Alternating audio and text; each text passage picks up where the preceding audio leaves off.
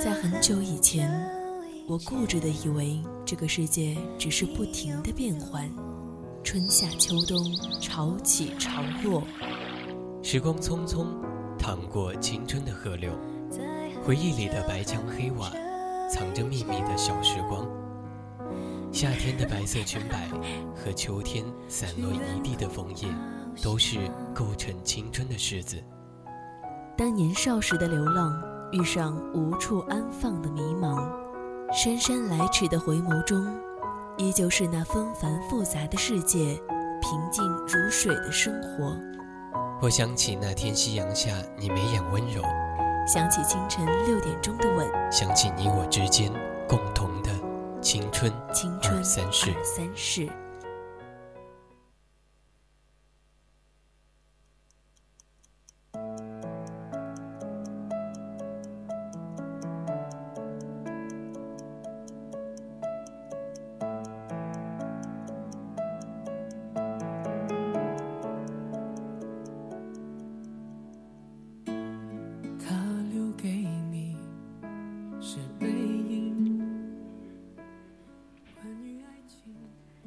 爱的听众朋友们，大家中午好，这里依然是 VOC 广播电台每周三为你们带来的青春二三事，我是主播康康。今天呢，青春二三事给大家带来的主题是李诞疑似出轨，好的爱情一定要有分寸感。所以感兴趣的小伙伴可以加入我们的 QQ 听友群二七五幺三幺二九八，加入我们的互动，或者拨打我们的热线电话零八三幺三五三零九六幺，或者拨打零八三幺三五三幺幺幺四。那么接下来康康介绍的这篇来自微信公众号的李诞疑似出轨，好的爱情一定要有分寸感。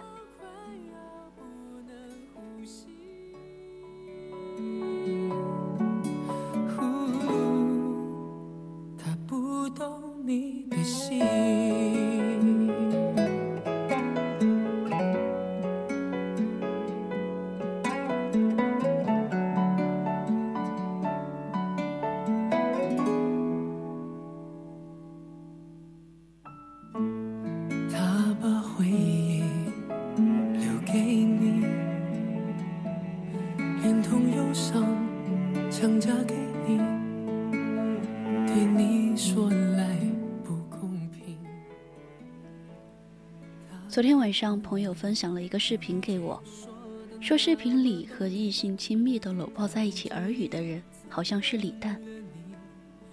打开看完，着实也让我震惊了一下。前不久李诞结婚的事情还刷了一波甜文，怎么转眼间就爆了这么大一个瓜？我也刷了一下微博，看到视频中的女生云淡风轻的回应：“有病吧？这个人是我呀。”我们就是在说话而已，这也太能瞎编了。看到这个回应，我忍不住笑了。跟一个有妇之夫在酒吧里举止亲密，还搂搂抱抱，居然可以义正言辞的声讨认为这不妥的人有病。让我震惊的是，李诞在底下评论了两个字：头痛。显然，李诞完全不认为自己的行为有什么问题，他觉得我们这些人无法理解他们这样行为的人很 low。而更让我震惊的是，很多网友对这件事的态度，他们说李诞这样的人是好玩的人，而我们这些人是封建残留，是没有见过世面的人。说我们对这件事情的态度，就好像是穷人说有钱人买奢侈品是傻逼一样。也有很多网友说，想借一句热评送给他们，就是问他们你是什么邪教？男人在什么时候最帅？并不是在酒吧拼酒、喝酒，和一群男男女女勾肩搭背、拉拉扯扯的时候，而是为了自己心爱的女人拒绝暧昧、主动避嫌，一心一意只为给她安全感、给她好感的人。朱亚文在《快乐大本营》中拒绝了抱吴昕的提议，虽然只是节目中的一个环节，单纯为了营造效果，就算真的抱了，也不会有什么绯闻。不会有什么谣言。但是他还是拒绝了。他说：“我已婚了，因为他结婚了，主动避嫌，这是作为已婚男人的责任，同时也是给爱他的女人最大的安全感。”朱亚文在节目中尚且如此，而李探同样作为一个公众人物，在酒吧这样氛围暧昧的地方，就算真的给抑郁症患者的拥抱疗法。也是应该大大方方的、礼节性的给一个拥抱吧。可是我反复看了好多遍视频，我依然无法与拥抱疗法联想到一起。其实，说白了，你自己都没有分寸感，怎么能让别人信服你的理由？就像张爱玲曾经说的一句话：“如果你给我的，跟你给别人的是一样的。”那你就给别人吧，我不要了。爱情不等于友情，因为真的爱一个人是独一无二的，而且有分寸感的人，尤其是男人，在关系处理上一定会明白一点：你是主动避嫌。其实，同为女生，互换一下角色就能明白。如果你看到你的男朋友在酒吧和异性搂搂抱抱、举止亲密，就算是你的闺蜜，你心里也不可能有一点隔阂都没有，因为你无法理解一件事，那就是我和你现在怀里的女人有什么区别。其实女生稀罕的不是爱，而是偏爱。如果做不到，那还是不要祸害好姑娘了，更不要说。我们圈里人都这样，圈里人也得先是人，生而为人，得明白分寸。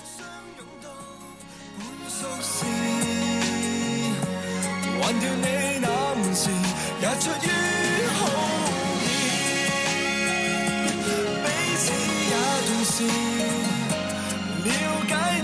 爱情满意，坐上回旋木马。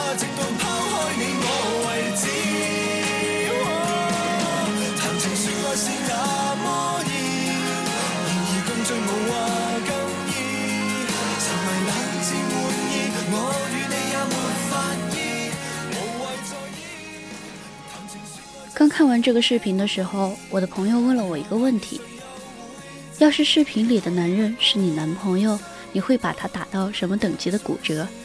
我会说，那肯定是打到分娩级的骨折。其实不只是男人，女的也得揍。异性双方不管是关系有多好、有多亲密，都应该有一个度。各自单身的时候，你们爱怎么抱，谁都不会说什么。可是，如果一方已经有了男女朋友，或者是已经结婚了，不管是你认识也好，不认识也罢，都不应该做出不合时宜的举动。因为你要尊重自己，更得尊重你的朋友，还有你的朋友的另一半。所以，不要拿着所谓的纯洁男女朋友说事儿，更不要打着一些拙劣的幌子玩一些无聊的把戏。什么哥哥妹妹戏码，什么只是安慰一下的说辞，真的很没有意思。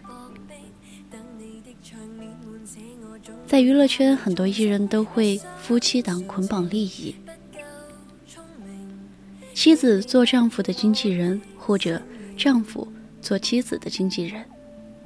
比如周润发、古巨基的经纪人，都是自己的老婆。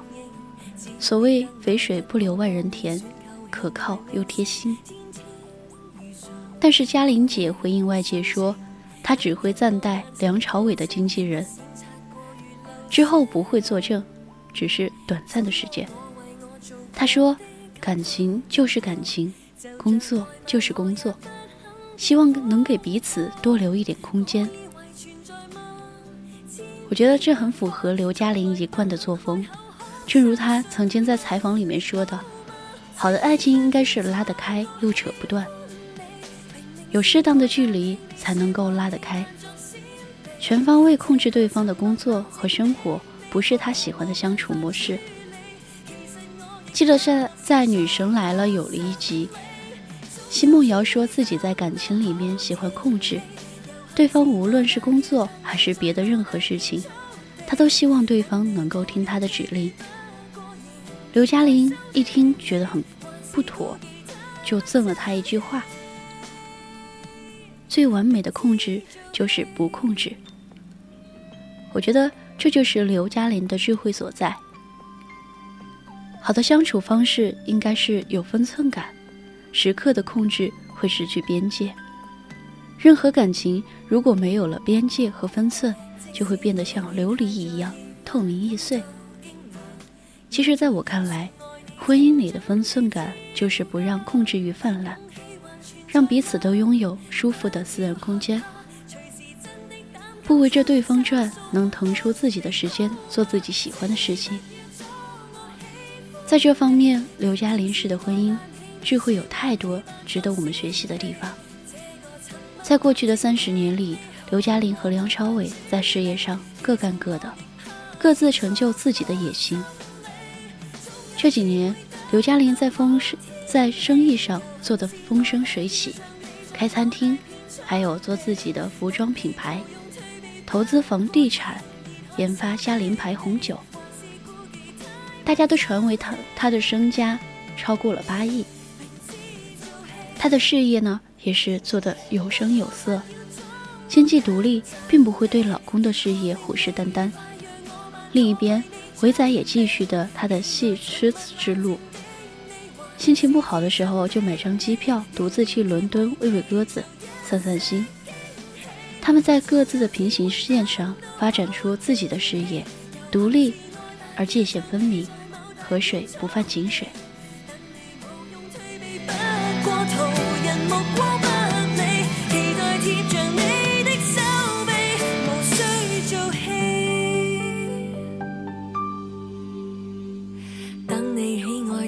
不爱就凭择号验证，相爱不爱，偏爱不理，亦同样难划清。天天如常，估你心情，不想扑朔来求证，争取过趁还年轻。终于你下决定来答应，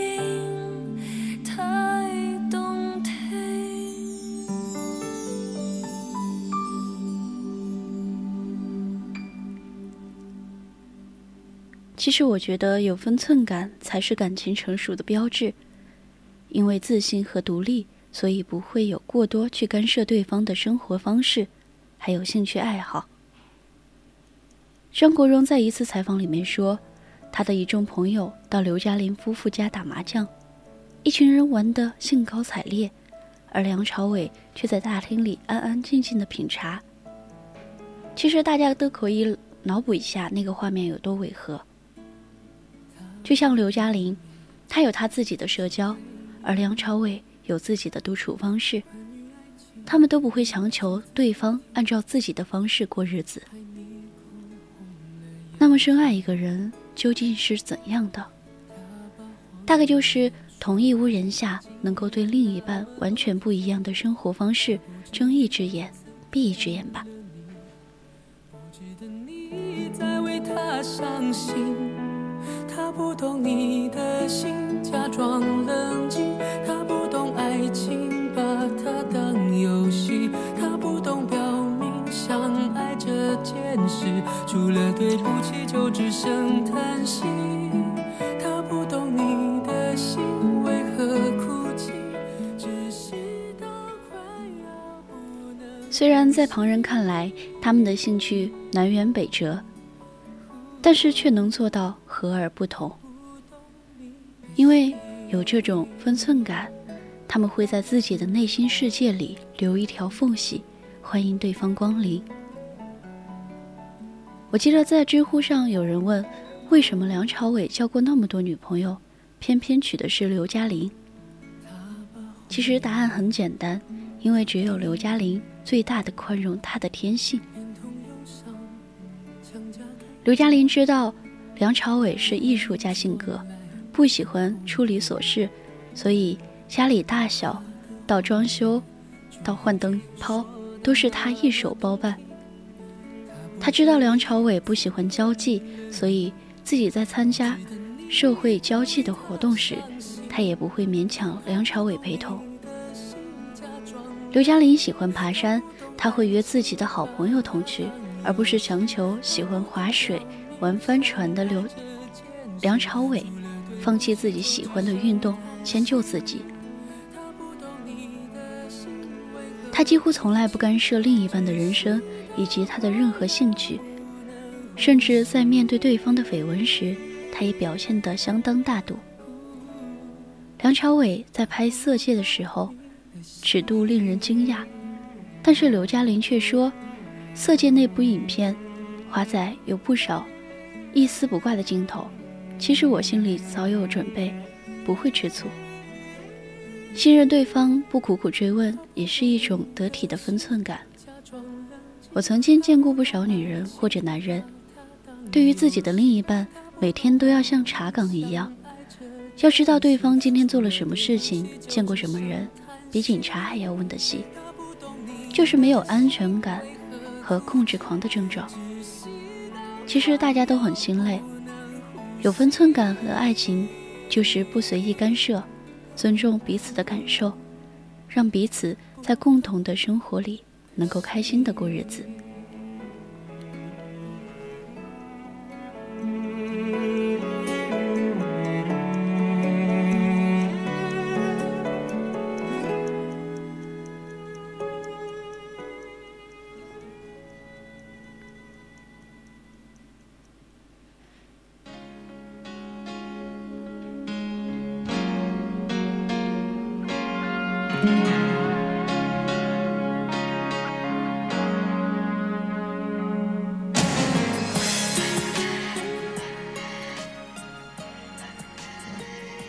如他曾经在微博里面说道：“一个真正懂得爱的人，其实第一个应该是爱自己。彻底了解自己以后，你那个爱才比较健全。当你跟另一个人相处的时候，你不是依赖，也不是霸占。有分寸感的女人不会依赖和霸占，只会成全。最好的爱情是有分寸感和界限的人。”很多人说，结婚了就应该各自相入彼此的圈子，让全方位的掌控对方的生活，难解难分才是最甜蜜的状态。但是我却觉得那是最危险的状态。叔本华美学笔记里面曾经描述过一种豪猪理论，大概意思就是说，在非洲有一种动物名为豪猪。身上长着又尖又硬的毛，天气寒冷的时候，它们就聚在一起，相互靠着身体取暖。但是当它们靠近的时候，身上的毛尖会刺痛对方，使它们立刻分开。但是分开以后，又因为寒冷，它们又聚在一起。聚在一起是因为痛，又分开，这样反复数次，最后。他们终于找到了彼此间的最佳距离，在最轻的疼痛下得到了最大的温暖。就像现在爱情里面的两个人，也会跟叔本华所说的豪猪一样，找到这种有分寸感的距离，彼此才能够最舒服的把爱情进行到底。距离太近，尺度不对，就会因爱生厌。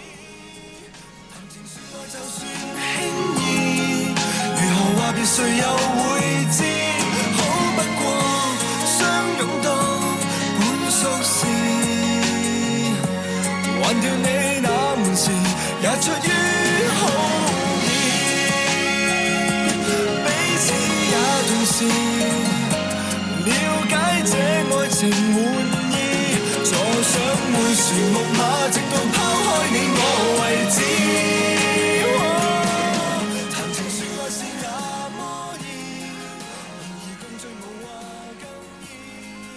我有两位前同事，他们是夫妻，不仅在同一个单位，而且还在同一个部门。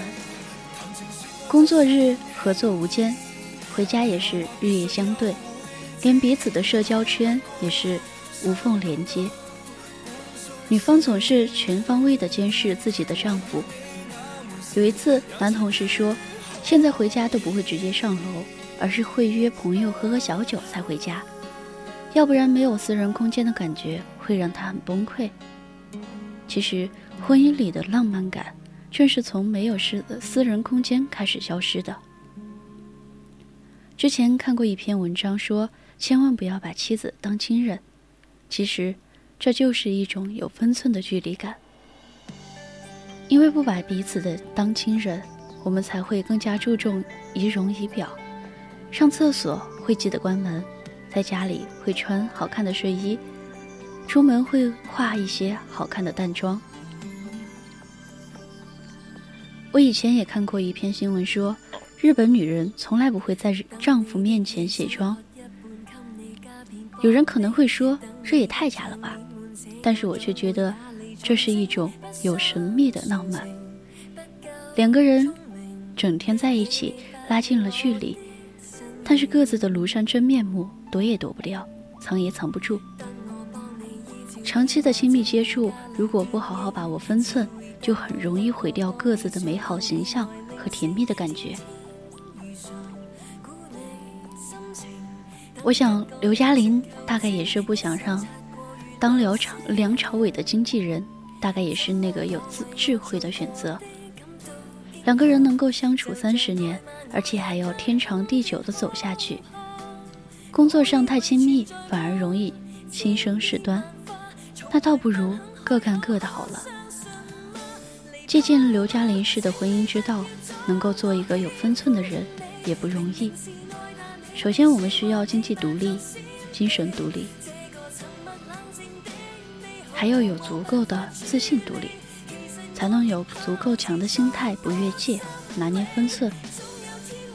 其实说到这里，我突然想起来曾经看到的一个话题。他问你和你女男朋友马上要进入婚姻的殿堂，却发现自己不爱对方了，那么这个时候，你还会不会和他结婚呢？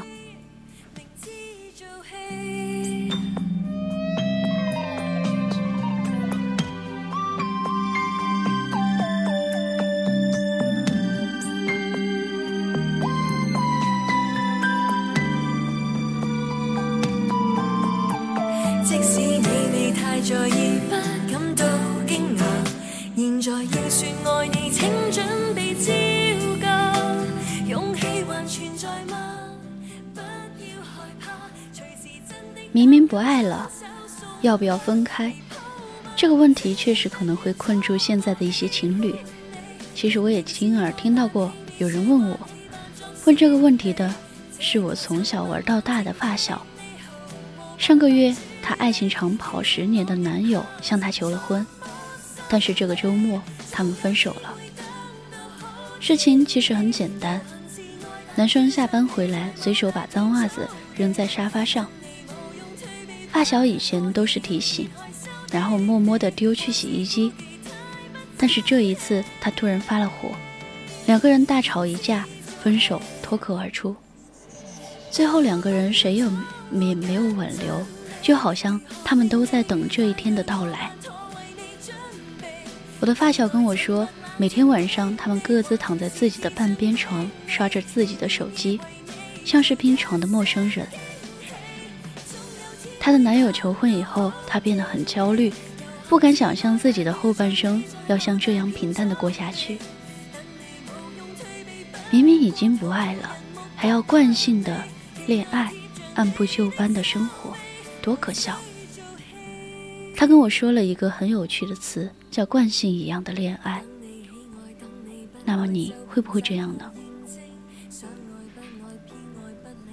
好像是这样的，两个人在一起越久，却也看看不见所谓的爱情。身边的是这个人，你们朝夕相处了许多年，同吃一桌饭菜，同追一部剧，同喝一个杯子的水，也同样喜欢过一只猫。你知道他睡觉习惯往右侧身。你知道他生理期用哪一个牌子的卫生棉？你们明明已经熟悉的不只是恋人，而更像是亲人。可是就是这样胜似亲人的情感，让你们的生活变成了无聊的周而复始。现在你是不是越来越想念那个为你买蛋买蛋糕的人？你是不是越来越喜欢为了给你买喜欢的蛋糕而哆哆嗦嗦的站在冷风里几个小时？现在你们可能越来越熟悉，像某个特定公式一样相处。你们谁也挑不出毛病，可是你们不会在爱情里面做出努力了。那么这样的爱情还算不算爱情呢？直到发小这件事，我才意识到，原来感情里真的有一种状态叫习惯式恋爱，不是相亲饭局上匆匆认识的快餐恋爱。不是用房车收入来衡量的经济式恋爱，但是相比前两者，这种习惯使然的恋爱，好像更加让人无奈。你们曾经真诚的相爱过，彼此都在这一段感情中投入过时间和情感，也都在为这段感情变得更好而不断努力，但是你们。却突然在猛然间发现，那个努力不再有了。人生总要错过一些什么，才能遇见一些真正的幸福。错过甚至遇不见，那些都并不可怕。真的可怕的是，在一段错误的爱情里将就一生。康康也希望在这里，你们能遇到那个携手一生的人。这当然是最好的。倘若不能，也希望我们都有勇气，趁早结束不合适的感情。虽然放手很难，但总好过一生将就。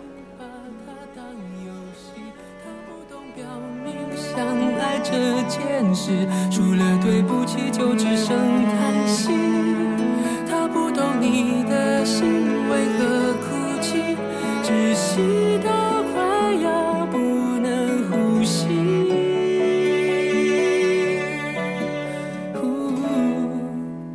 他不懂你的心。